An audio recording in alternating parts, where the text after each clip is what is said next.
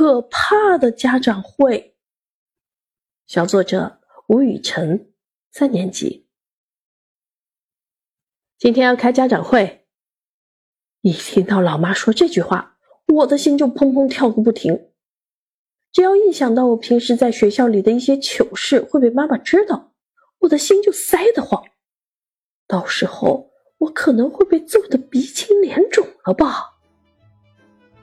回忆起我平时在学校的表现，不知道今天的家长会老师会表扬我还是批评我呢？想到自己平时会和同学发生的矛盾，课堂上有时候做小动作，有时候还会跟同学打闹，我的心里直打鼓。不过转念一想，我平时也做了一些好事呀，忐忑的心又沉下去不少。平时我会帮老师发本子，会把受伤的同学送到校医室。最近我的字也写的不错，老师应该会表扬我吧？想啊想啊，我抬头一看，已经八点多钟了，可妈妈还没有回来。难道跟老师交流的更深入了吗？真希望妈妈和老师都说的是我的好处呀！